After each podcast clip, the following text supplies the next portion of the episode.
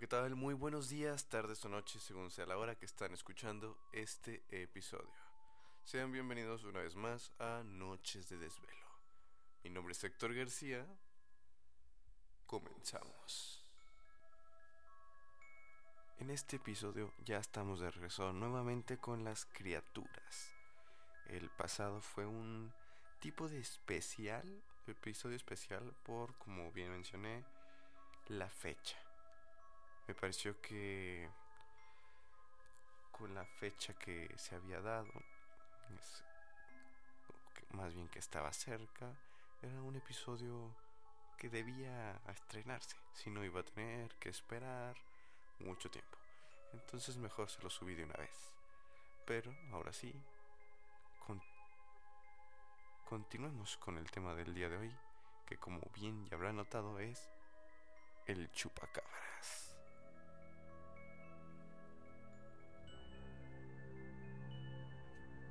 Empecemos por el origen. Cuentan que Benjamin Radford, del Comité para Investigación Escéptica de Estados Unidos, que la primera persona que vio el chupacabras fue Madeleine Tolentino, de.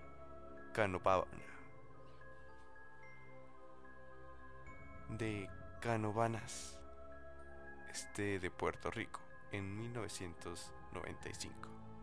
Tolentino lo describió como un ser terrorífico, parecido a un extraterrestre, que pasó frente a una ventana de su casa. Luego otros pobladores lo describieron como una criatura bípeda, de entre 1,20 a unos 50 metros de alto, con grandes ojos, púas a lo largo de su espalda y largas garras.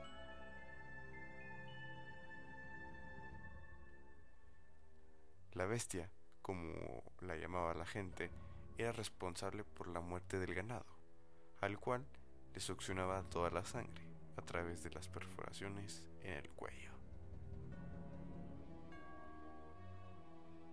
Luego de que se hicieran públicos otros ataques y de que los medios comenzaran a reportar nuevas víctimas que aparecían sin sangre en sus cuerpos, la leyenda del chupacabras se volvió viral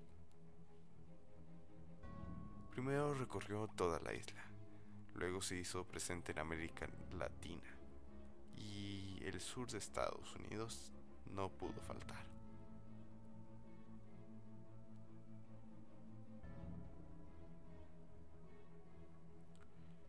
En internet encontré una perfecta caja de resonancia, impulsada además por los fanáticos de los objetos voladores no identificados, también conocidos como ovnis. Y de creyentes de teorías de conspiración. A principios de la década del 2000 hizo su aparición un chupacabras diferente. Esta versión guardaba rasgos de la criatura que había sido avistada en los primeros reportes, pero ahora se parecía menos a un extraterrestre. De hecho, ahora lo describían como un animal sin pelos en la piel, que se desplazaba en cuatro patas, como los perros. No quería ridiculizar el caso o descartarlo. Si el chupacabras era real, quería encontrarlo. Esto fue lo que dijo Benjamin Radford del Comité para la Investigación Escéptica. El cambio de apariencia no le hizo perder credibilidad, por cuanto había testigos que reportaban haberlo visto y por supuesto estaban los cuerpos de criaturas que habían sido encontradas o cazadas. Como científico e investigador, Radford vio que aquí había una oportunidad de oro. Cuando tienes un cuerpo, todo cambia. Puede tomar muestras de ADN, muestras de huesos. Tienes morfología, dijo Radford. Al principio era escéptico sobre la existencia de la criatura. Al mismo tiempo estaba consciente de la posibilidad de descubrir un nuevo animal. No quería ridiculizar el caso o descartarlo chupacabras era real, quería encontrarlo. El punto obvio era comenzar la investigación, fueran los cuerpos del chupacabras o no. En su mayoría aparecieron en el estado de Texas y otras zonas en el sureste de Estados Unidos. Radford contabilizó 12 en total. Realmente eran tan horribles como las descripciones hechas por los testigos, sin pelos, demacrados y con la piel aparentemente quemada. Las expectativas se fueron disipando luego de que las pruebas de ADN revelaran una realidad bastante corriente. Los cuerpos eran perros, coyotes o mapaches, e incluso uno era un pescado. ¿Cómo pudieron confundir estos animales con monstruos extraterrestres? El motivo por los que estos animales fueron identificados como chupacabras fue porque perdieron el pelo. Tenían sarna sarcóptica causada por ácaros, lo cual es muy común, comentó Radford. La profesora Alison Diesel de la Universidad de Texas y especialista en enfermedades inflamatorias de la piel confirmó esta versión y agregó que esta enfermedad puede ser lo suficientemente espantosa como para hacer lucir a cualquier animal como un monstruo. Aunque suena totalmente descabellado, Radford apunta hacia sentimientos anti-estadounidenses arraigados en América Latina, como parte de la explicación de la popularidad del chupacabras. Al menos en Puerto Rico pareciera ser muy valederada esta teoría. Hablé con varios puertorriqueños que sentían que Estados Unidos los había explotado, estafado y los había ignorado económicamente, así como de muchas otras formas. Si bien ese puede ser un factor, habría que concluir que la enorme popularidad de esta criatura proviene de Internet. Principios del 2000. Diría que el chupacabras es el primer monstruo de Internet si los primeros reportes de su existencia se hubiesen producido en 1985, algunas personas se habrían enterado, pero no se habría extendido por todo el mundo, insiste Radford.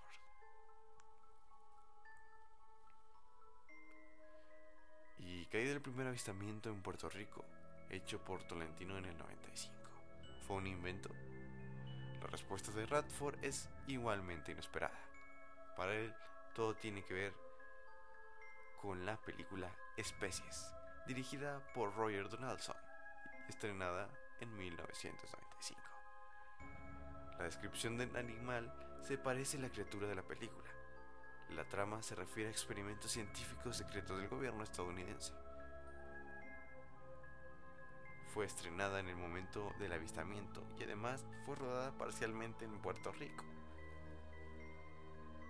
aunque se apresura a aclarar que no está acusando a ningún testigo de mentir, Radford sugiere que tales encuentros pudieron ser el resultado de una imaginación extremadamente activa. Desde mi punto de vista, no hay ninguna razón para creer que existía algo extraordinario en los ataques al ganado, concluye Radford. Esto me recuerda mucho, no sé si ustedes lo recuerden, eh, en su momento cuando se grabó Piratas del Caribe 4. Sí, era a la 4. En donde hay sirenas, salen sirenas, ¿verdad? Bueno, en algún momento una de esas sirenas que se usaba como modelo era una figura grande. Se les va, se pierde, se lo lleva la marea. Luego aparece en, el, la playa, en una playa, y dicen que una sirena captada vida real. pero pues resultaba que era parte de la escenografía, de la decoración de la película de Piratas del Caribe. Algo pudo haber pasado similar respecto a la grabación de la película Especies y empezó como una especie de pánico colectivo, una persona se imaginó cosas, pero ya quedó a la imaginación de cada quien cómo se pudo haber desarrollado esta historia. A pesar de su análisis y de todas las investigaciones que demuestren que es solo un mito, la historia del chupacabras tiene todos los elementos para seguir atrayendo creyentes, sin importar lo extraño o inverosímil que parezca. La verdad es que esta criatura es muy interesante. Se ha ido arraigando mucho a la cultura popular y deja varias cosas al descubierto, pero otras tantas se quedan ocultas entre las sombras. ¿Ustedes qué opinan del chupacabras? ¿Creen que es real? ¿Es mentira? ¿Otra historia más que funciona como un cuento de terror para los niños? Déjenmelo saber. Se los agradecería mucho. Sin más, es todo por el episodio del día de hoy. No olviden compartir, seguirme en mis redes sociales, contarles a sus amigos sobre este podcast. Se los agradecería mucho que me apoyan y así puedo seguir creciendo más con este bonito pues con este bonito podcast, ¿verdad? Entonces, gracias. Les mando un abrazo. Hasta la próxima.